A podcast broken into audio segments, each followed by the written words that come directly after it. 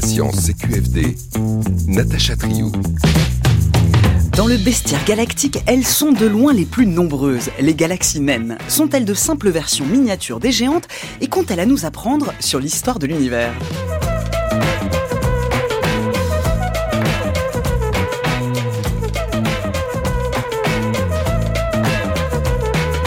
Le télescope James Webb, qui sonde le passé du cosmos, a découvert que un milliard d'années après le Big Bang, l'écrasante majorité des galaxies étaient des galaxies naines. Peu lumineuses, donc difficiles à détecter, on savoure leur grande diversité depuis une vingtaine d'années, leur morphologie comme leur composition.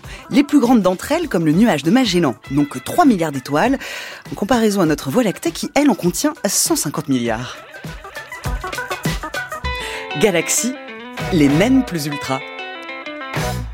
Pierre-Alain Duc, bonjour. Bonjour. Vous êtes astrophysicien, directeur de recherche au CNRS, directeur de l'Observatoire astronomique de Strasbourg et l'auteur d'une étude parue récemment dans Nature sur les galaxies naines ultra compactes.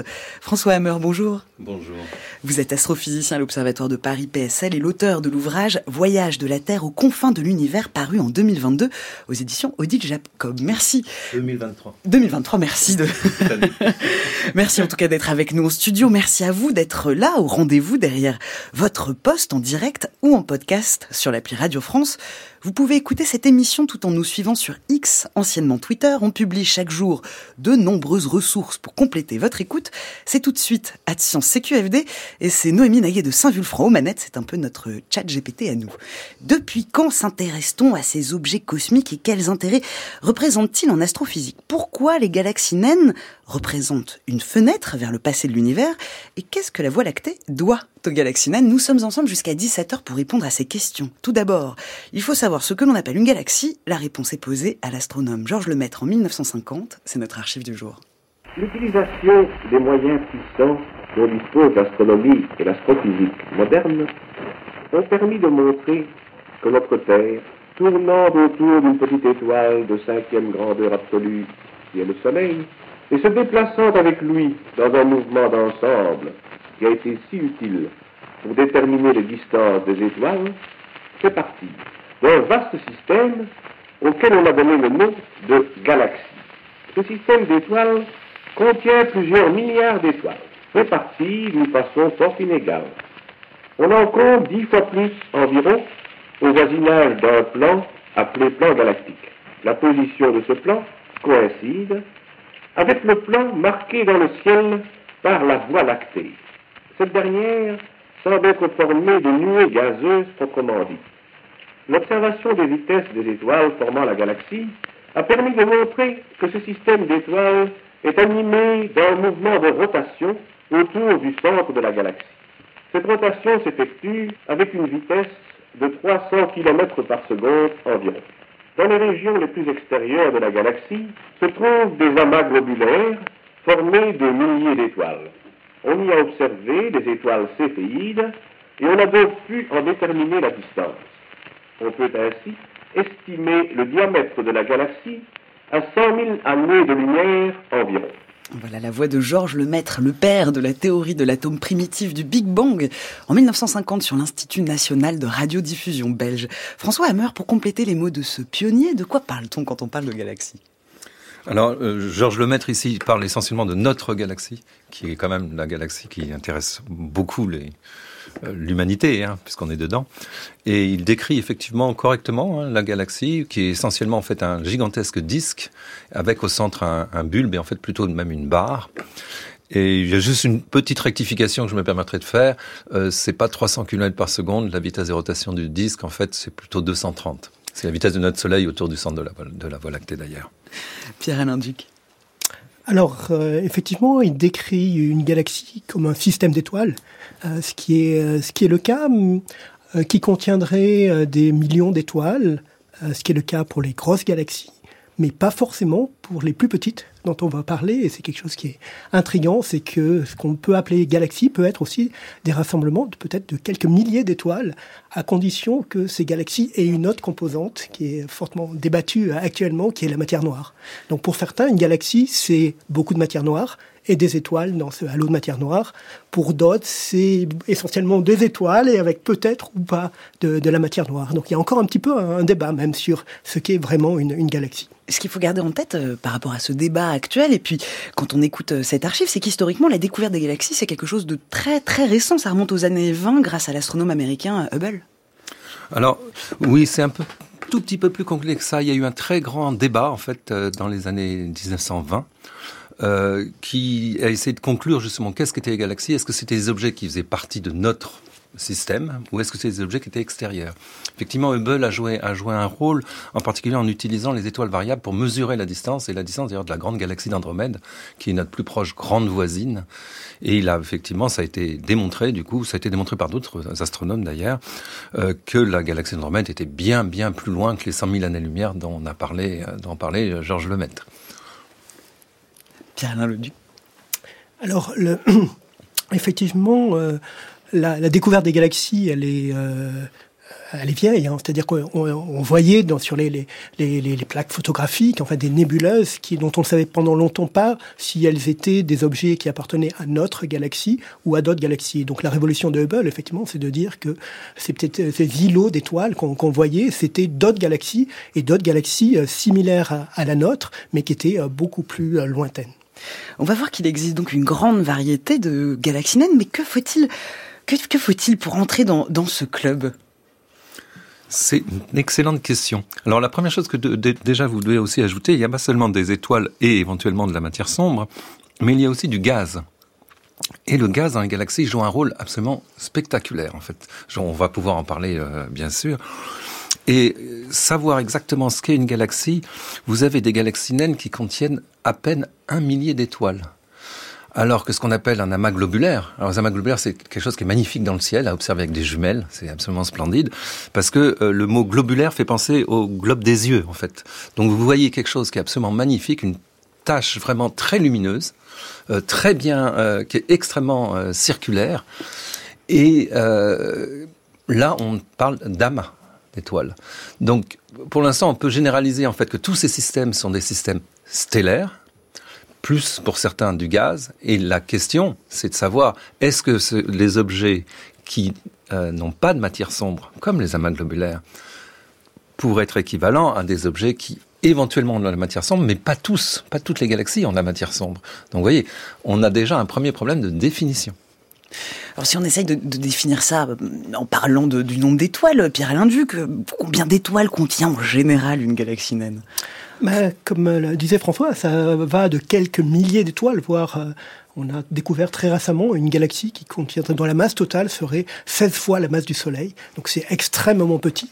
Euh, jusqu'à la limite supérieure. Alors voilà, quand est-ce qu'on s'arrête de parler de galaxies naines C'est un petit peu euh, difficile, mais on peut prendre par exemple euh, les nuages de Magellan, qui sont les deux galaxies euh, les plus proches de notre propre Voie lactée, alors qu'on voit pas depuis l'hémisphère nord, mais qui sont magnifiques depuis depuis l'hémisphère sud. Et voilà. Et donc là, on est dans le, gros des galaxies où on a des objets qui font 10 millions de, fois la masse du Soleil. Ou on peut peut-être même aller un petit peu au-delà. Donc on est à peu près à un centième peut-être de la ou de un centième jusqu'à les pour les plus grosses, un dixième de la masse des, grosses galaxies. Donc c'est une notion toute, toute relative. Donc c'est vraiment une très très grande gamme de, masse. On se rend compte quand même de, des ordres de grandeur. Par rapport à la morphologie, François Hammer, hum, on, voit, on va voir qu'il en existe une grande diversité, mais si on part des plus massives vers les moins massives, qu'est-ce qu'on observe? On a en premier lieu donc les, les galaxies naines magellaniques. Alors oui, les galaxies naines magellaniques en fait sont moins abondantes que la, plupart des galaxies naines.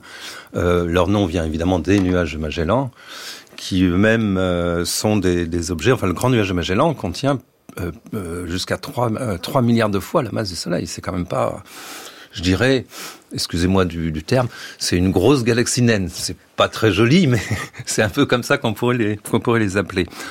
derrière ça, vous avez des galaxies qui sont plus petites, qu'on appelle des galaxies des naines irrégulières.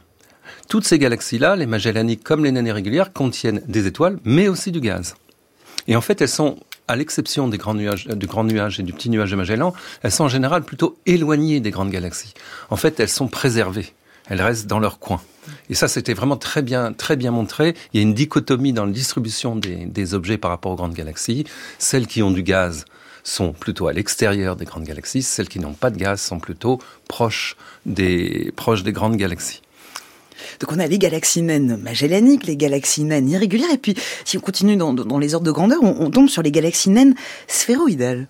Alors oui, les galaxies naines sphéroïdales, c'est des objets qui sont assez, euh, qui ont été très difficiles à étudier d'abord. Euh, les premiers ont été découverts par l'astronome américain Shapley euh, en 1937-1938. Vous voyez, c'est quand même assez récent aussi. Et c'est des objets qui sont bourrés de gaz et qui ont une, comment dire, il y a une difficulté avec les galaxies naines, une difficulté qui vient de la physique. Et cette difficulté, c'est la suivante, c'est qu'ils sont très fragiles. Euh, elles, sont très fragiles parce qu'elles sont affectées par les phénomènes stellaires, quand il y a du gaz, mais elles sont aussi affectées par leur proximité avec les grandes galaxies. Ça, c'est ce qui arrive avec les galaxies naines sphéroïdales. Euh, elles sont tellement affectées, en fait, que c'est des objets extrêmement ténus, extrêmement diffus, et on a du mal à les découvrir. C'est-à-dire qu'on a découvert la moitié des 50 galaxies qui sont euh, dans le voisinage de notre, des galaxies naines qui sont dans le voisinage de notre galaxie, qu'on appelle des ultra fines dwarfs, excusez du peu, elles sont encore plus faibles. Les plus faibles sont CG1 et CG2. Les galaxies naines ultra naines. Ultra naines. Euh, elles sont tellement ténues qu'on a du mal, qu'on les confond assez souvent avec en fait les étoiles du halo de la Voie lactée. Donc c'est pour ça qu'on en a découvert plus de la moitié dans les dix dernières années. C'est presque des, galaxies euh, fantômes. Fantômes. Alors encore, pareil, autre galaxie euh, très fragile, galaxie naine, ce sont les, ce sont euh, Pierre Linduc, les, les galaxies de queue de marée. Alors, effectivement, alors, il y a une catégorie un petit peu particulière de, de galaxies que j'ai eu l'occasion d'étudier quand j'étais, il y a un certain nombre d'années maintenant, quand j'étais en, en, thèse. Alors, ce sont des, des espèces de bébés galaxies, en fait. Ce sont des galaxies qui naissent de l'accouplement de leurs galaxies par an. Donc, ce qui se passe quand deux galaxies se, rencontrent, en fait, elles vont euh, donc une partie de, des étoiles de, de, ces galaxies, lors de ces interactions, de ces fusions entre galaxies, une partie des étoiles est éjectée le long de ce qu'on appelle des queues de marée. Ce sont des, euh, le même phénomène qui se passe que sur la Terre, avec le, euh, lorsque les océans sont soulevés à cause de, l'effet gravitationnel de, la Lune et, du Soleil. Il se passe quelque chose équivalent à, à l'échelle des galaxies. Et donc les étoiles sont arrachées et vont pouvoir se recombiner, se rassembler dans le milieu intergalactique et faire nouvelle génération de, de galaxies qu'on appelle des galaxies naines euh, de, de, marée. Donc c'est vraiment le, le vraiment le, fruit de la rencontre euh, et des amours de leurs galaxies par an. Pour continuer euh, cette zoologie de galaxies, on, on l'a pas dit, mais voilà les, les, galaxies naines magellaniques ou encore les naines euh, irrégulières, elles ont bah, pour Magellan une forme de stylo bi pointé sur nous, euh, les naines irrégulières des, des formes biscornues. Euh, ça ressemble pas du tout au, à la classification de Bull en 1938 qui a qui une classification générale, hein, où on y trouve quatre grandes catégories en fonction de leur morphologie, lenticulaire, irrégulière, spirale et elliptique. Là, on peut pas appliquer cette classification-là, on peut pas transposer ça aux galaxies naines. C'est absolument la, classification dite Hubble, qui en fait vient de l'astronome euh, anglais Reynolds, en fait, qui l'a découvert six ans avant. Hein faut bien noter ça.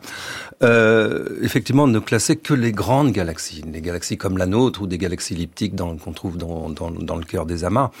Euh, à cette époque-là, effectivement, bah, il faut penser qu'on n'avait pas découvert de galaxies naines à part les nuages de Magellan qui sont connus depuis, depuis la préhistoire, bien sûr. Et là, vous avez évoqué effectivement le petit nuage de Magellan, qui a une forme extrêmement biscornue. Euh, en fait, on sait pourquoi. Euh, en fait, il a effectivement l'allure d'un stylobi, c'est-à-dire grosso modo projeté sur le ciel, ça fait typiquement euh, ça fait typiquement 3000 3000 années-lumière projetées sur le ciel, mais ça en fait plus de 30 000 euh, dans le sens de la ligne de visée. Et c'était découvert grâce aux étoiles variables. C'est de la même façon. Et en fait, c'est un stylo qui est pointé vers nous, effectivement. C'est assez, assez amusant. évidemment, on va pas classer un stylo dans une classification morphologique de galaxies. Vous en doutez, ce serait un peu délicat. Euh, du coup, les galaxies naines ont des formes absolument biscornues. On est dans un type d'objet, c'est inclassable. Alors, si, évidemment, les, les, les, astronomes adorent classer, donc on arrive à faire un certain nombre de catégories. On a parlé de naines irrégulières, de naines sphéroïdales, d'ultra dwarf. On va parler aussi effectivement des galaxies compactes, euh, mais on n'a pas une classification du même type pour des raisons en fait qui sont physiques à nouveau. Pierre Alain Duc? Oui, alors euh, François évoquait les, les, effectivement les, les, les, galaxies qui sont riches en gaz, qui elles sont très irrégulières. Il faut voir se rendre compte quand même par la, que la plupart des galaxies naines elles ont des formes plus ou moins elliptiques, elles sont moches en fait pour la plupart, elles sont, euh, elles ressemblent quand même voilà des, petites galaxies elliptiques euh, qui peuvent être éventuellement parfois un peu déformées, mais la grande majorité c'est ces objets très ténus qui qui ont pas de, de forme très très bien voilà très bien définie. On, imagine des belles galaxies spirales, etc. Elles voilà c'est une espèce de petit patatoïde qui et la, plupart ressemblent à, à celle-là. Parmi ce bestiaire, un type en particulier interroge les astronomes et a fait l'objet d'une publication dans Nature récemment. Il s'agit des galaxies naines ultra compactes. Comment ces galaxies ultra compactes évoluent à partir des galaxies naines? Restez avec nous.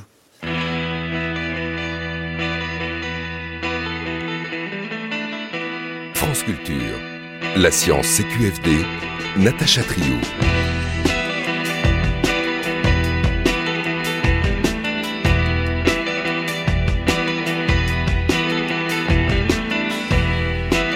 En direct sur France Culture avec Pierre-Alain Duc et François Hammer, nous parlons de galaxie naine, cette petite galaxie qui contient en général entre 1 million et quelques milliards d'étoiles. Nous venons de voir hein, que parmi les galaxies naines, on a des galaxies naines elliptiques, des naines irrégulières, des naines bleues compactes. Mais euh, un certain type donc interroge, c'est les galaxies naines ultra compactes. Alors qu'est-ce que sont ces galaxies qui pendant longtemps ont été prises pour des étoiles? Oui, je pense que Pierre-Alain sera mieux placé pour, Pierre pour démarrer. Premier. Euh, Alors, euh, effectivement, elles ont été prises pour des étoiles disons que quand on les a euh, observés pour la, première fois, on voyait un objet euh, quasi, euh, quasi ponctuel, notamment en direction d'amas de galaxies, notamment l'amas de la Vierge. Et quand on a pris, fait la spectroscopie de ces objets, on s'est aperçu qu'il ne s'agissait pas d'étoiles de notre propre Voie lactée, la, la distance de ces objets, donc on a pu mesurer à l'aide de spectres, était compatible avec des objets qui appartenaient à l'amas de la Vierge. Et donc du coup, ça ne pouvait plus être des étoiles, et on a pu après euh, mesurer un peu plus leur taille, et on s'est aperçu effectivement qu'elles étaient des, tailles beaucoup plus importantes que celles d'étoiles. Donc il s'agissait d'un rassemblement d'étoiles, un rassemblement d'étoiles qui ressemble beaucoup à ce qu'on connaît euh, près de la Voie lactée, qui s'appelle les amas globulaires, mais encore plus gros, encore plus, euh, plus étendu, mais en même temps euh, beaucoup plus compact que les galaxies naines classiques. Et donc on s'est vraiment euh, interrogé sur ces objets un petit peu pathologiques. Comment se sont-ils formés? Objets pathologiques, François Hammer. Comment Donc il est difficile de différencier les galaxies naines des amas d'étoiles, mais comment les, les différencier Alors là, c'est extrêmement intéressant et la publication euh, dans laquelle a participé Pierre, Pierre Alain est, est, vraiment très instructive là-dessus. on a un phénomène qu'on appelle en fait un phénomène de choc de marée. C'est un phénomène dans lequel un objet tombe, un petit objet tombe dans le potentiel gravitationnel d'un gros objet qui gagne, c'est le gros objet. Et ce qui se passe, c'est lorsqu'il, euh, en général, ces, objets ont des orbites qui sont relativement elliptiques. Et quand il passe le plus près du grand objet, il subit un choc considérable. C'est-à-dire que les étoiles qui sont situées au bord du petit objet vont être vont être expulsées en fait du système. Et quand le système repart plus loin, c'est-à-dire qu'il part vers son apogée, son apocentre, bah, ce qui va se passer, c'est que le, système va recombiner en fait euh, va se recombiner lui-même. On appelle ça une contraction adiabatique, c'est-à-dire une contraction sans émission de chaleur. Et du coup, l'objet va être de plus en plus petit. C'est le même phénomène qui se passe pour les amas globulaires, les 156 amas globulaires de notre Voie lactée. En fait, la grande galaxie sculpte en fait, avec coup de marteau, en fait, si je peux me permettre, elle sculpte euh, les, les, amas globulaires, elle sculpte ces petites galaxies pour en faire des choses de plus en plus, de plus en plus petites. En fait, si vous préférez, elles se font de plus en plus discrètes pour se cacher. Toujours question euh, termino, enfin, de, définition de, de mots, euh, Pierre-Alain Duc, pourquoi on parle de galaxies naines ultra compactes et pas d'amas globulaires ultra diffus? C'est une très bonne, une très bonne question et c'est euh, peut-être une question euh, sémantique en fait, euh, parce que le les premiers qui ont découvert ces galaxies naines ultra compactes, c'était des spécialistes des galaxies. Et donc ils les ont appelés euh, galaxies parce qu'ils cherchent des, des, galaxies. Si ça avait été des spécialistes des amas globulaires, il aurait sûrement appelé par un autre mot, et peut-être celui que vous avez indiqué, d'amas globulaire ultra, voilà, ultra diffus d'une certaine façon. Voilà, donc, euh, et effectivement, on a des objets qui sont entre les amas globulaires et, euh, et, et, les galaxies, et avec deux euh, pistes pour pouvoir essayer de, de, de, comprendre comment ils se sont formés. Celle des amas globulaires, en disant, ben, on a des amas globulaires un petit peu euh, très gros, alors on ne sait pas très très bien pourquoi ils sont si gros, mais c'est, on est dans la continuité des, amas globulaires, donc des amas stellaires, euh, et l'autre hypothèse, effectivement, ils sont euh, ils sont plus gros, donc on va les rapprocher d'un autre type d'objet. Ce sont les galaxies naines, et notamment une catégorie particulière de galaxies naines. Ce sont les galaxies naines qui possèdent un noyau. Et en fait, euh, cette autre, euh, avec cette autre hypothèse, on, suppose que c'est donc euh, galaxies naines ultra compactes. En fait, ce sont le reste de galaxies naines classiques qui avaient un, noyau et avec les, effets de marée dont parlait euh, François euh, tout à l'heure, en fait, le disque, euh, l'enveloppe diffuse de ces galaxies naines va disparaître petit à petit. Les étoiles vont être arrachées il va rester plus que le noyau. Et c'est ce noyau, en fait, qu'on observe aujourd'hui qui a perdu la, donc la plupart de, des étoiles qui étaient à, l'extérieur de, de, la galaxie. Et ça, voilà, c'est ce qu'indique un petit peu cette publication dans, dans, dans, dans Nature, l'une des pistes qui est privilégiée en tout cas. Oui, c'est votre étude dans Nature parue en, novembre. Euh, vous confirmez donc cette hypothèse parce que il fallait trouver donc des objets en train d'être épluchés, comme vous dites, hein, c'est-à-dire à des stades intermédiaires. Vous avez réussi à observer, à observer cette étape intermédiaire, vous avez trouvé le chaînon manquant entre les galaxies naines et les ultra compactes. Absolument. Là, donc l'hypothèse, elle existait déjà, mais encore fallait-il la montrer observationnellement. Hein. On avait déjà des modèles numériques qui pouvaient euh, soutenir cette, hypothèse. Et là, en observant un grand nombre de galaxies, effectivement, on devait s'attendre à, à, trouver, à trouver des objets qui étaient en une phase intermédiaire. Donc des objets qui euh, avaient encore un petit peu son, leur enveloppe diffuse, mais il avait en grande partie euh, perdu et possédait un, noyau. Et en fait, cette étude, effectivement, a montré euh, une, toute une séquence euh, d'objets où on part d'une galaxie naine avec un noyau classique jusqu'à une galaxie donc ultra compacte. Et on a toutes les phases intermédiaires avec un, un disque, une enveloppe en tout cas, de plus en plus ténue autour du, du noyau. Comment des galaxies peuvent être aussi compactes alors que la plupart sont beaucoup plus étendues C'est la réponse, c'est la question à laquelle répond euh, votre étude, François Hammer. Euh, ces galaxies ultra compactes, finalement, elles sont exactement ce qu'on attend lorsqu'une petite galaxie rencontre une plus grande. Alors oui, mais ça donne quand même quelque chose d'extrêmement intéressant euh, sur sur deux aspects. Il y a deux aspects. le premier, c'est que il y a eu des études qui ont été faites plus poussées sur ces sur ces galaxies euh, qui ont permis d'en faire la spectroscopie, et la spectroscopie à haute résolution, parce que ces objets, lorsqu'ils font à peu près euh, une dizaine de millions de, de masses solaires en, en, en, étoiles, on montre en fait que leur contenu, c'est essentiellement des étoiles. On ne voit pas de matière sombre. Et alors, quelques-uns d'entre eux ont été étudiés qui ont visiblement ont l'air d'avoir un peu plus que la masse de leurs étoiles. Et, aux surprises, on a trouvé en fait qu'elles étaient habitées elles avaient dans leur centre un énorme trou noir central. Et ça, c'est spectaculaire, parce que le trou noir central était simplement énorme par rapport à la galaxie. C'est typiquement de l'ordre de 10% de la masse de la galaxie. Et ça, ça marche pas du tout. Ça marche pas du tout parce que euh, les, trous noirs dans les galaxies géantes, on est en train de parler d'un millième de la masse de la galaxie. Donc d'où viennent ces objets? Ben, Les plus grosses d'entre elles, en fait, comme l'a décrit très bien euh, Pierre-Alain Duc, viennent... Le plus grand nombre vient certainement de galaxies naines, mais les plus grosses elles, visiblement, viennent de galaxies qui n'étaient pas si naines que ça. Et en fait, c'est un peu normal, c'est juste un effet, en fait. Un amas de galaxies, c'est vraiment quelque chose de terrible, un amas de galaxies. Ça contient énormément de gaz, un gaz ultra chaud, 10 millions de degrés. Donc le gaz, lorsqu'une galaxie tombe dedans, son gaz est arraché, la galaxie est pulvérisée, elle est complètement transformée. Et euh, avec les effets de marée qui vont suivre, ce qui va se passer, c'est qu'elle est épluchée. Et en fait, la seule chose qui n'est pas épluchée, ben, c'est le trou noir. Du coup, en fait, vous voyez, c'est une c'est un nouveau. Euh, ces galaxies ultra compactes sont passionnantes parce que c'est un nouveau moyen de former des galaxies naines à partir de quoi? Bah, De galaxies qui n'étaient pas naines du tout. Pierre Alain Duc?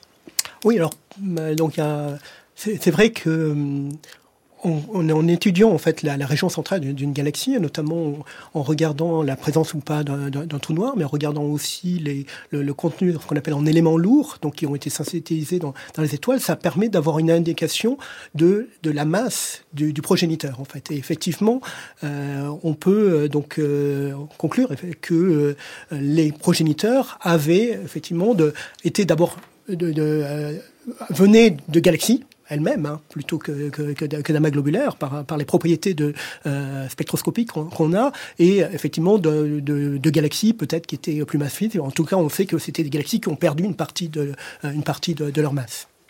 Votre étude, euh, avec votre étude, vous montrez que le, noyau de galaxies naines serait donc l'origine de ces galaxies naines ultra compactes.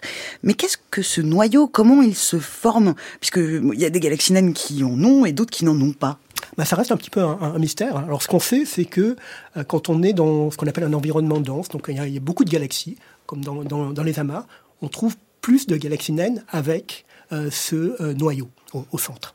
Euh, tandis que quand on va dans les régions extérieures, dans les régions où il n'y a pas de grosses galaxies, là, euh, ce noyau disparaît. Et alors on a beaucoup, on se pose la question naturellement, euh, pourquoi cette ségrégation entre les, galaxies nucléées et, les autres. Et donc là, on est L'une des hypothèses, en tout cas pour la formation de, ces noyaux, c'est que ces noyaux eux-mêmes seraient le résultat de la fusion d'amas globulaires. Donc on est à l'intérieur d'une galaxie naine, alors dans ces environnements un peu particuliers, euh, ces objets, à un moment, à une époque où ils avaient beaucoup de gaz, maintenant ils n'ont plus du tout de gaz, mais à une époque ils avaient beaucoup de gaz, ils ont été capables de former des amas globulaires. Et l'une des hypothèses, c'est que à l'intérieur de cette galaxie naine, ces amas globulaires qui étaient distribués un petit peu partout dans la galaxie, petit à petit, ils migrent dans les régions centrales, ils vont fusionner au centre de ces galaxies et former un noyau. Et donc ce noyau qui plus tard euh, euh va devenir le, donc la, la, galaxie ultra compacte, donc qui a des propriétés proches d'amas globulaires, peut-être que ce noyau lui-même est le résultat de la fusion d'amas globulaires plus petits qui seraient nés à l'intérieur de, ces galaxies. François M. Alors en fait, on a un exemple très proche de nous. C'est la galaxie naine la plus proche de nous, qui s'appelle la galaxie du Sagittaire, qui a été découverte en 1994 euh, par l'astronome de Strasbourg, hein, Rodrigo Ibata, et qui euh, montre effectivement ben, dans son cœur un amas ultra compact, effectivement, qui pourrait résulter de ce genre de, choses. Alors, la galaxie du Sagittaire, elle, elle subit beaucoup. Elle subit pas, c'est pas dans un amas, c'est proche de nous, c'est donc c'est la Voie lactée, son, son, le, coupable. Et euh, ce qui se passe, c'est qu'elle perd toutes ses étoiles. En fait, elle forme déjà plusieurs boucles autour de notre galaxie. C'est spectaculaire. Ça s'appelle, c'est un, courant, des, courants géants d'étoiles qui entourent toute la galaxie, qui ont été perdus par la petite galaxie du Sagittaire. Alors comment, on voit bien que les galaxies naines ne sont pas euh, des grandes galaxies en miniature, qu'elles évoluent par des mécanismes différents, mais comment l'observation et l'étude de ces galaxies naines nous permettent d'obtenir des informations sur le passé de notre univers Restez à l'écoute, on en parle après avoir écouté ce qui se passe dans le voisinage de notre Voie lactée.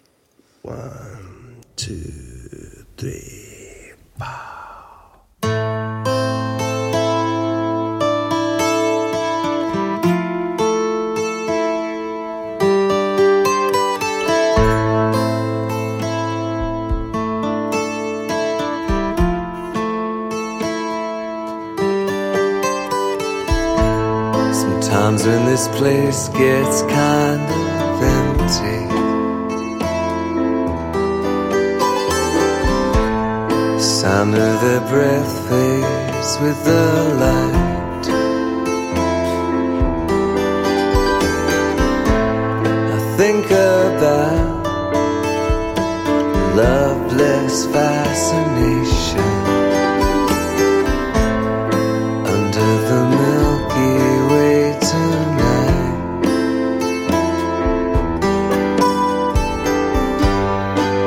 Wish I knew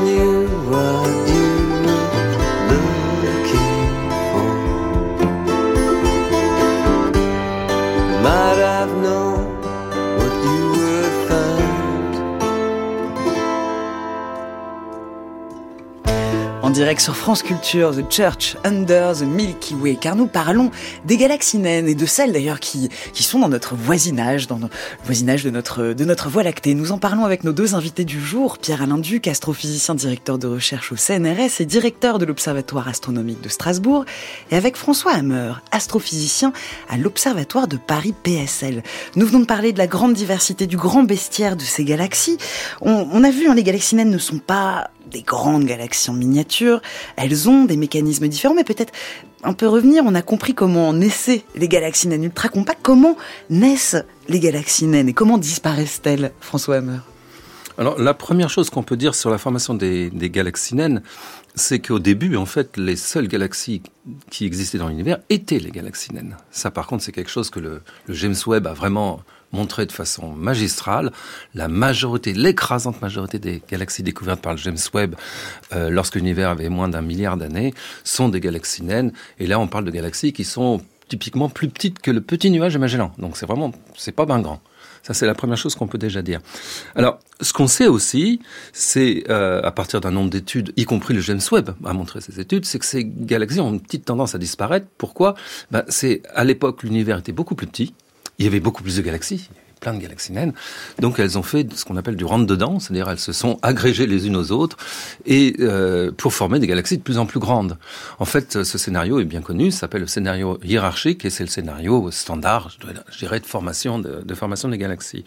Et puis on a parlé durant le durant l'émission, Pierre-Alain Duc en a parlé, d'un autre type de galaxie qui peut naître cette fois bien plus tard, lorsque de grandes galaxies sont en fusion, elles vont former des gigantesques queues de marée parce que la violence du choc est telle qu'elles éjectent énormément de matière sous forme de queue de marée, et là on peut former des galaxies dans ces queues de marée. C'est les fameuses galaxies de queue de marée.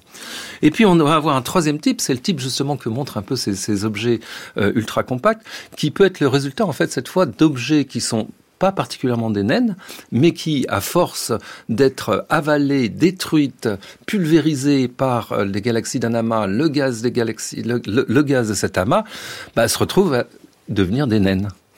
Donc voilà trois possibilités, trois scénarios possibles.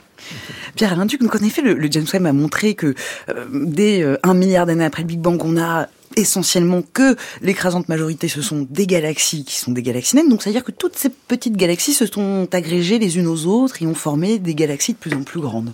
Exactement. Donc, c'est le, donc du coup, les, les, dans ce scénario-là, euh, les galaxies naines peuvent être considérées d'une certaine façon comme les briques de base euh, qui vont former les, les, les plus grosses galaxies.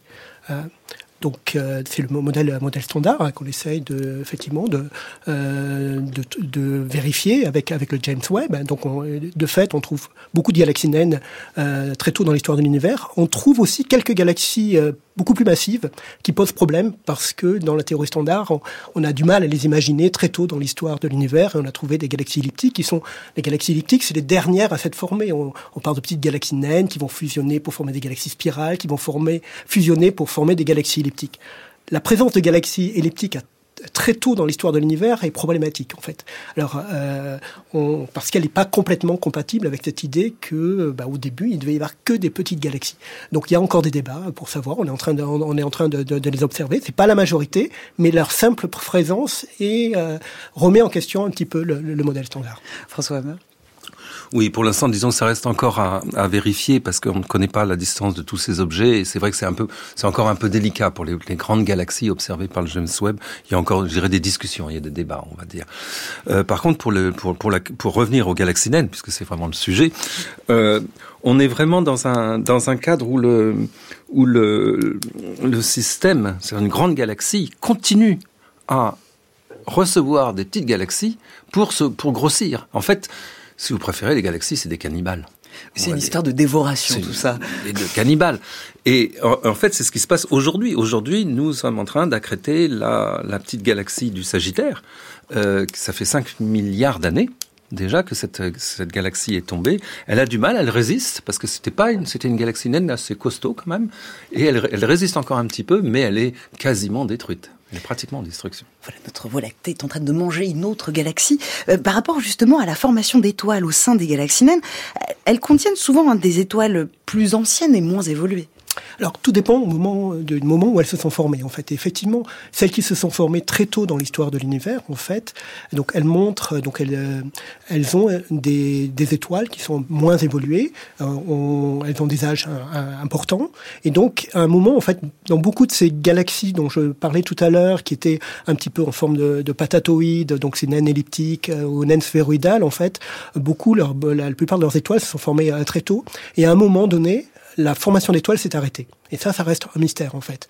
Euh, c'est des, des, objets qui, en espèce de, de, fossiles en fait, qui auraient été très actifs pour former des étoiles euh, au début de l'histoire de l'univers, et tout d'un coup, par un processus qu'on essaye de comprendre, qui peuvent être liés à l'influence de grosses galaxies proches d'elles, à, des phénomènes un peu plus euh, subtils qu'on appelle la réionisation de, l'univers aussi, ou à, des effets internes où ces galaxies auraient très rapidement euh, perdu leur gaz à partir de, de vent, par exemple. Elles ont arrêté de former des étoiles. Et donc ces galaxies-là elles ont euh, effectivement en moyenne euh, des étoiles qui sont euh, beaucoup plus, qu'on appelle beaucoup moins métalliques dans une galaxie, une grosse galaxie comme la Voie lactée, qui a continué, elle, a été capable de continuer à former des étoiles jusqu'à aujourd'hui, où il y a une diversité de, de métallicité dans, les étoiles. Tandis que ces galaxies naines, ben, voilà, elles ont pas été capable d'en former, donc on n'a pas d'étoiles avec des métallicités élevées. Peut-être François Hammer nous éclairer sur ce que sur ce qu'est la métallicité d'une étoile. Oui, en fait, c'est l'abondance en éléments lourds. Les, éléments lourds, c'est un peu ce qu'on connaît bien, puisque c'est on, est fait nous-mêmes d'éléments lourds. Hein, c'est le cycle carbone, azote, oxygène, par exemple. On peut aussi parler du fer, bien sûr. Euh, c'est des éléments qui ne peuvent pas être formés par des étoiles comme le Soleil. Euh, il faut des étoiles beaucoup plus massives, qu'on appelle des supernovae, et ce sont le, le, Soleil n'ira pas plus loin que le cycle de l'hélium. Il aura juste un flash d'hélium qui va permettre de, de, de, faire un peu de carbone dans 3 milliards d'années, mais c'est un flash. Flash est extrêmement court. Euh, par contre, il faut des étoiles beaucoup plus massives qui vont permettre cette fois de, de fusionner l'hélium et de fabriquer du carbone.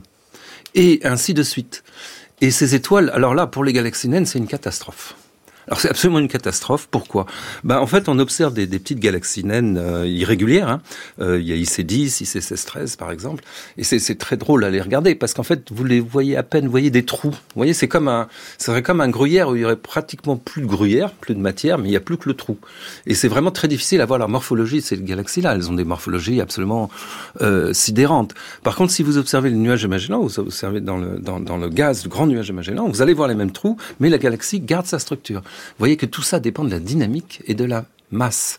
C'est-à-dire si vous avez suffisamment de masse, vous n'allez pas être trop affecté par ces phénomènes. Si vous avez pratiquement pas de masse, en fait, ça peut euh, exploser, et ce qui fait que ça va arrêter la formation stellaire.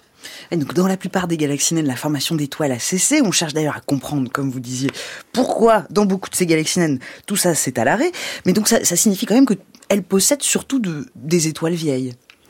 Alors, la, la, situation est beaucoup plus contrastée que ça. Euh, si on prend les galaxies naines sphéroïdales de notre Voie lactée, en fait, on est plutôt à moitié-moitié. Hein, on a Fornax, Carina, euh, qui visiblement continuent à, former, ont continué à former des étoiles jusqu'à très récemment. En fait. Et puis on a des galaxies comme Sculptor, on a des galaxies comme euh, Ursa Minor ou Draco, qui elles euh, ont l'air d'avoir pas de nouvelles étoiles. Alors c'est quelque chose qu'on est en train d'étudier, je vous le cache pas. C'est chaud, donc euh, c'est une étude qu'on qu'on est en train de faire pour voir s'il n'y aurait pas peut-être quelques étoiles euh, plus jeunes. Une des possibilités, bah, ça peut être effectivement bah, la formation stellaire trop violente qui fait exploser littéralement la petite galaxie, donc qui stoppe la formation stellaire. Ça peut être aussi l'interaction, comme a parlé Pierre Linduc, avec une grande galaxie bah, qui va arracher le gaz de la petite galaxie. Et puis évidemment, s'il n'y a plus de gaz, bah, on forme plus d'étoiles. Les étoiles viennent du gaz. Et donc pour l'instant, on est, on, on, est un petit peu sur ces, sur ces possibilités-là. Pierre Linduc? Oui, euh, effectivement,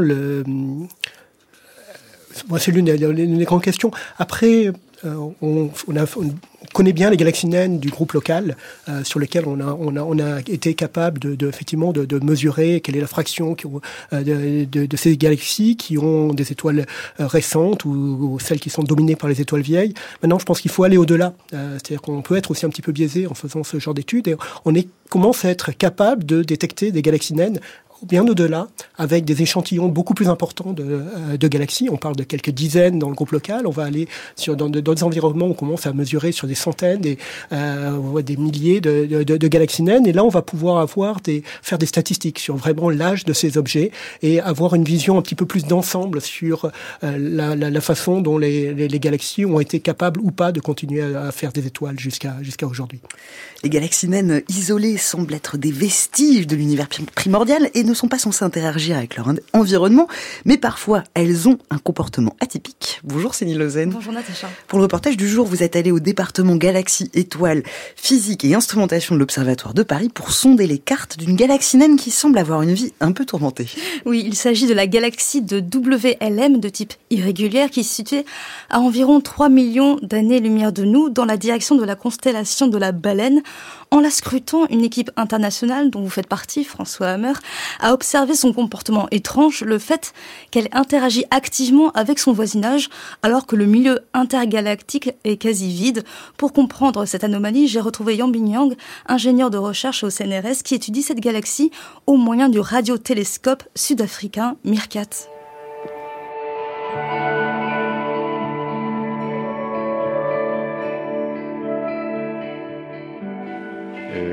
Ça c'est l'observation à, à gauche. Donc euh, les nuages à un champ sont en couleur euh, bleue. Donc ici c'est le son de, de, la galaxie WLM. Donc c'est une sorte d'ovale d'ellipse quoi Oui, euh, ça semble. Oui, c'est ça. Après euh, l'observation de MIRCAT, le télescope MIRCAT. Donc en, en gauche, euh, c'est simulation qu'on a. on a essayé de vérifier est-ce que l'idée est bonne, l'exception ça marche ou pas au niveau physique dynamique. On peut reproduire l'observation, la morphologie et aussi la cinématique de l'observation aussi. Donc on arrive à, reproduire la morphologie, la dynamique. Est-ce qu'on arrive à répondre aux problèmes de départ? Euh, encore. C'est une étude en cours. Donc euh, maintenant, on a euh, étudiant en, DES, qui, euh, il, il s'appelle Neil, il est indien. Il est juste euh, de bureau oui, en face. Donc, euh, son test va est d'essayer de comprendre l'anomalie de de rotation de cette, dans cette galaxie. Est-ce que possible ça dû au round pressure qui, euh, qui peut euh, perturber le système? Après, en fin de montée, il y a une différence en, dans les deux côtés. C'est pas normal. Mystère, énigme à résoudre. voilà, donc son euh, test va étudier ça. Okay. Alors là, on, dans on, la simulation. On est à nouveau devant des graphes. Oui, exactement. Ça, c'est le en ciel. Avant, on voit euh, dans une simulation, on prédit il y aura si le gars est vrai, euh, il y aura des nuages qui trélignent arrière plus loin qu'on observe. Donc maintenant, on obtenu le temps de MIR4 encore pour observer euh, le centre et en plus les plus larges et arrière pour euh, vérifier est-ce que notre idée est bonne. Mais c'est assez puissant parce que vous voulez dire que vous avez réussi à prédire théoriquement la présence de, de ce sillage, cette traînée, -hmm. et maintenant on attend que les instruments viennent vérifier euh, potentiellement. Oui, ça c'est une chose qui est vraiment euh, extraordinaire. Euh... Vous travaillez en binôme avec votre doctorant? Oui, il est, il est nouveau arrivé. Oh. Bonjour.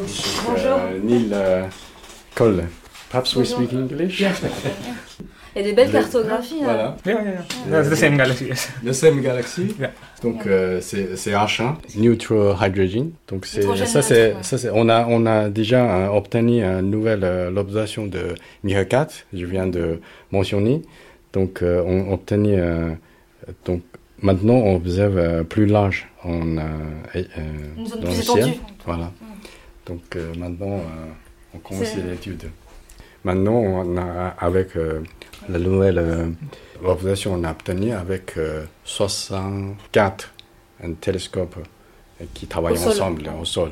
De manière coordonnée, on voit bien que maintenant, c'est des, sur des grands paysages, on a aligné comme ça des, des petites paraboles, alors qu'avant, les, les, grands radiotélescopes étaient configurés de manière complètement différente. Oui, oui.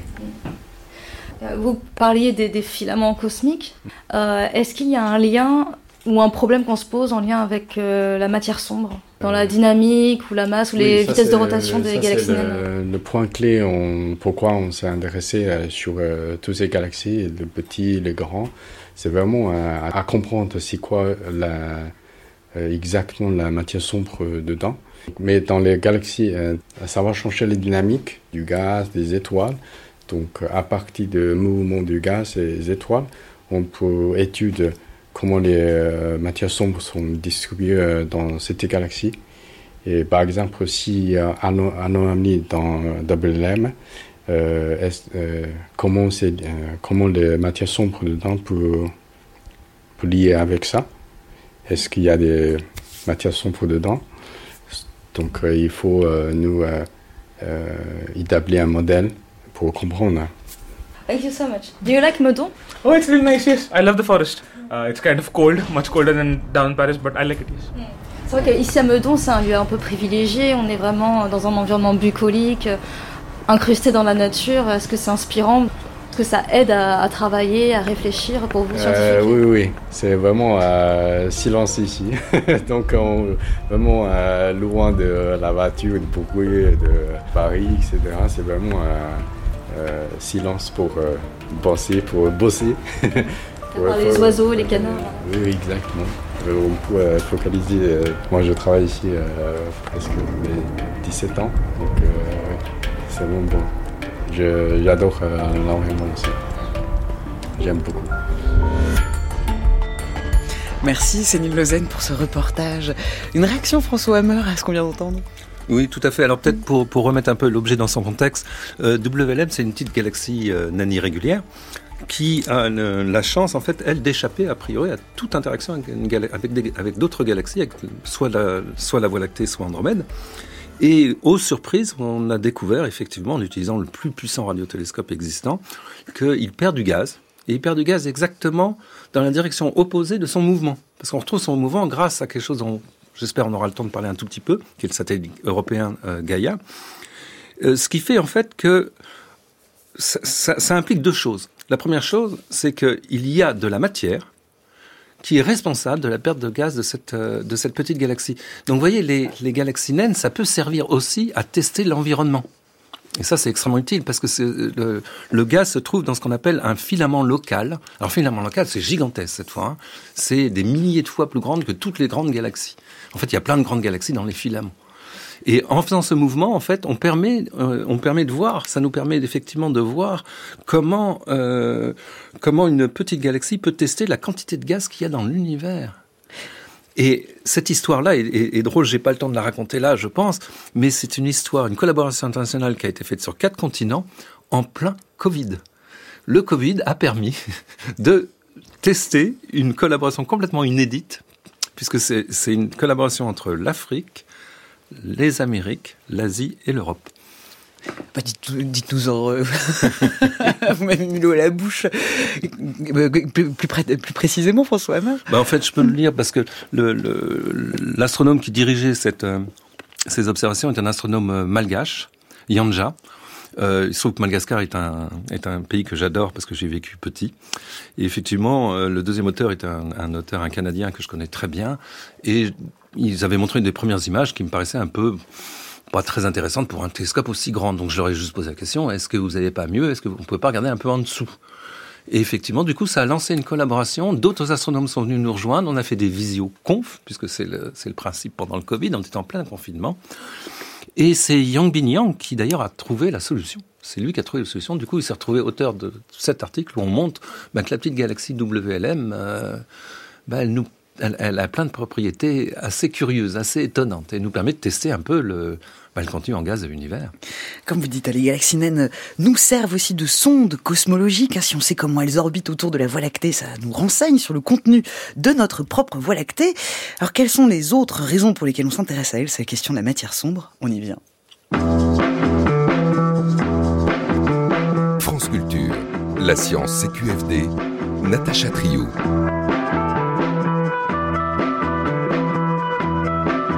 En direct sur France Culture avec Pierre-Alain Duc et François Meur, nous parlons de galaxies naines et nous venons de voir comment elles peuvent représenter une fenêtre ouverte sur le passé de notre univers. On arrive à la fin de cette émission, j'ai gardé le meilleur pour la fin. Et malheureusement, je sens que nous allons peut-être malheureusement rester sur notre fin. Mais voilà, ces galaxies naines, Pierre-Alain Duc, on s'intéresse à elles aussi pour la question de, de, de, la matière sombre. Ce qui a généré justement ces, ces recherches, c'est la découverte de la galaxie naine Draco en 1983. Alors, euh, effectivement, on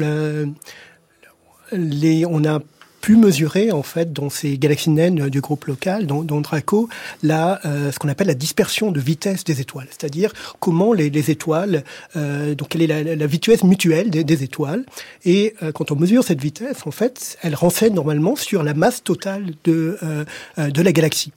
Et euh, quand on a fait ses premières mesures, en fait, on s'est aperçu qu'il y avait une dispersion de vitesse très importante, en fait, beaucoup plus importante que ce que laisse supposer la, euh, le, le nombre d'étoiles dans ces, de ces galaxies, ce qu'on appelle la masse lumineuse, en fait. Et donc, il y a un écart entre le nombre d'étoiles qu'on voit et quand on transforme cette lumière en, en masse et la masse totale euh, déterminée par cette mesure-là. D'où cet appel à la matière noire hein, ou la matière sombre, euh, comme, on, euh, comme on le raconte. Alors c'était le, le, même euh, avec le même principe, on avait déjà pu mesurer dans les années 1970 en fait à partir de la ce qu'on appelle la courbe de rotation des galaxies spirales aussi, qui avait probablement une masse manquante. On n'arrive pas à reproduire le mouvement de rotation des étoiles dans les régions extérieures des galaxies sans faire appel à euh, une masse supplémentaire dont on ne sait pas ce que c'est. Hein. On continue encore à, à rechercher, on ne sait même pas si elle existe vraiment, mais voilà, euh, le, on pense qu'elle existe, euh, du moins la, la majorité des, des, des, astrophysiciens, mais on ne sait pas de quoi elle est, constituée. Mais en tout cas, on a besoin pour expliquer le mouvement des étoiles dans, dans les galaxies. Oui, voilà, c'est que comme vous dites, euh, il y a débat sur l'origine de, de, cet écart, hein, l'écart entre la masse dynamique et la masse lumineuse. Est-ce qu'il est dû à de la matière noire, hypothétique, ou aux effets de marée? Bah, Là, il faut parler de Gaïa, en fait. La révolution, c'est Gaïa. Alors Gaïa, je, je, dis un, je, dis un, mot sur Gaïa, c'est un observatoire avec lequel vous avez travaillé. astrométrique qui est complètement unique. Euh, qui a été lancé par le par l'ESA, hein, l'agence spatiale européenne, et qui a fait des découvertes considérables sur la Voie lactée et aussi sur son environnement, les galaxies naines.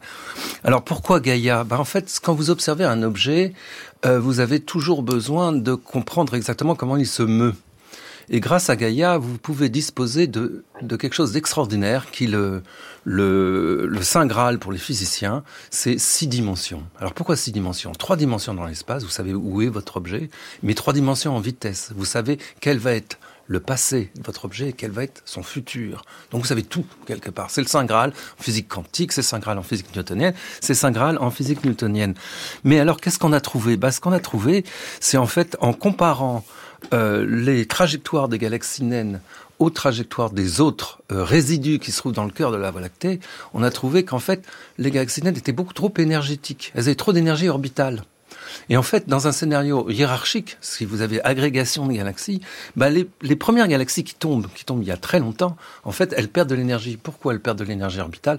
Bah Parce qu'elles font des rencontres. Elles sont proches du centre de la galaxie, il y a plein de monde, elles font des rencontres, elles perdent de l'énergie. Et il se trouve que la galaxie du Sagittaire, on connaît bien à peu près son entrée dans notre Voie lactée, c'est entre 4 et 6 milliards d'années et elle a trois fois moins d'énergie orbitale que les galaxies naines. Donc il semble que les galaxies naines, pour la majorité, pas toutes certainement, mais la majorité d'entre elles semblent être tombées depuis seulement 3 milliards d'années. Mais alors 3 milliards d'années, c'est pas beaucoup, parce qu'elles sont tellement loin qu'elles n'ont pas le temps de faire plus qu'une orbite. Et alors, pour rappel, euh, cette découverte-là est comparable à celle qui a été faite pour les nuages de Magellan, parce que auparavant, avant 2007, on était certain que les nuages de Magellan étaient des satellites de notre Voie lactée. Et à l'époque, c'est le télescope spatial qui a fait cette découverte. Il a découvert en fait sa vitesse était beaucoup trop grande, son énergie est beaucoup trop grande. D'ailleurs, elle est assez comparable à celle de ces galaxies naines. Et en fait, il tombe vers nous à la vitesse fantastique d'un million de kilomètres heure. il tombe littéralement euh, sur nous d'ailleurs. Mais euh, ce que vous avez montré en effet dans la revue Astrophysical Journal en 2021, c'est que ces galaxies naines dans le voisinage de la Voie lactée sont dans le coin, donc que de façon récente. Mais ça n'exclut pas l'hypothèse de... Enfin, c'est de la physique newtonienne, mais ça n'exclut pas euh, l'hypothèse de, de, la matière noire sur, euh, sur les, Alors, les galaxies naines. Et... Ça a une conséquence en fait très simple, c'est que si elles viennent d'arriver avec une seule orbite, en fait, c'est qu'avant elles avaient du gaz. Et c'est du gaz, le gaz a été arraché. Et du coup, on se pose la question est-ce qu'il y a vraiment de la matière noire dans ces, dans ces objets? Parce que les mouvements peuvent être dus au fait que ces objets ne soient pas à l'équilibre. Merci François Hammer, merci, merci. Alain Leduc. On retrouve maintenant Alexandra Delbo pour une étude qui révèle que les niveaux actuels de CO2 sont comparables à ce que la Terre a connu il y a 14 millions d'années. C'est la chronique avec science.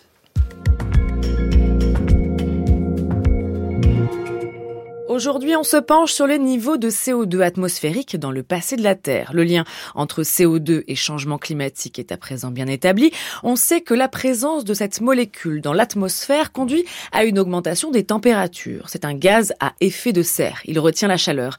Et chaque année, nous battons des records. En 2021, la concentration en CO2 était de 414 ppm. Partie par million, c'est l'unité de mesure que l'on utilise. Et en 2022, dernière donnée en date, la concentration en CO2 culminait à 420 ppm en moyenne. Et si on suit cette trajectoire, on sait que cette concentration pourrait doubler à la fin du siècle. L'augmentation est là, la courbe des températures la suit. La question qui se pose est la suivante. Quel est le devenir de notre climat?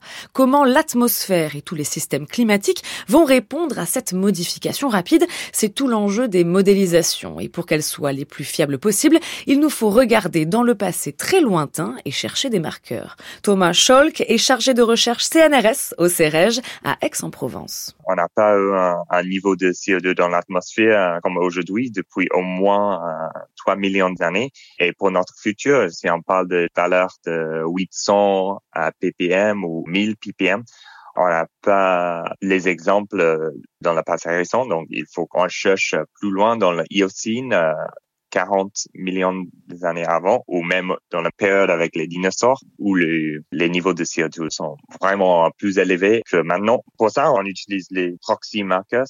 Un proxy est un marqueur géologique ou une signature chimique qui peut être utilisé pour déduire un variable environnemental. Donc, si on parle de la température, la pH ou le niveau de CO2, par exemple les plantes, et on, peut parler des densités des stomates dans les feuilles des plantes, ou les, les chimies des coquilles qui sont préservées dans les océans passés pour déduire le, CO2 dans l'atmosphère du passé. On carotte des sédiments, on prélève des morceaux dans la roche, on les date, et dans chaque couche qui correspond à un temps passé, on cherche ces fameux proxys. De la glace qui a piégé du CO2, des coquilles, du pH fossile, ou la variation du nombre de stomates, c'est-à-dire les petites bouches qui permettent aux plantes d'échanger du gaz et qui sont situées sous leurs feuilles. Tout ce qui peut indiquer la concentration de CO2 passé.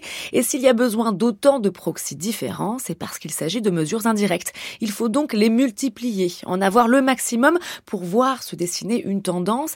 Et c'est ce qu'a fait ici le consortium SEN CO2 PIP. SEN pour Cénozoïque, c'est la période après la fin des dinos, CO2 pour CO2 et PIP pour projet d'intégration des proxys. C'est la plus large étude réalisée à ce jour pour déterminer les fluctuations de concentration en CO2 durant les 66 derniers millions d'années. Et le but est de regarder à quel type de climat passé correspond notre concentration concentration en CO2 actuelle. Et résultat, on recule encore dans le temps. La dernière fois que notre atmosphère a présenté une telle concentration en CO2, c'était il y a 14 millions d'années et non plus 3. Et à cette période, il n'y avait plus qu'une unique calotte polaire à la surface de la Terre. Thomas Scholk est co-auteur de cette étude parue dans Science. Dans notre présent, on a des calottes glaciaires dans les deux euh, zones euh, polaires, mais euh, on est à un niveau de CO2 dans l'atmosphère qui correspond plus ou moins avec euh, qu'un calotte glaciaire sur le pôle sud.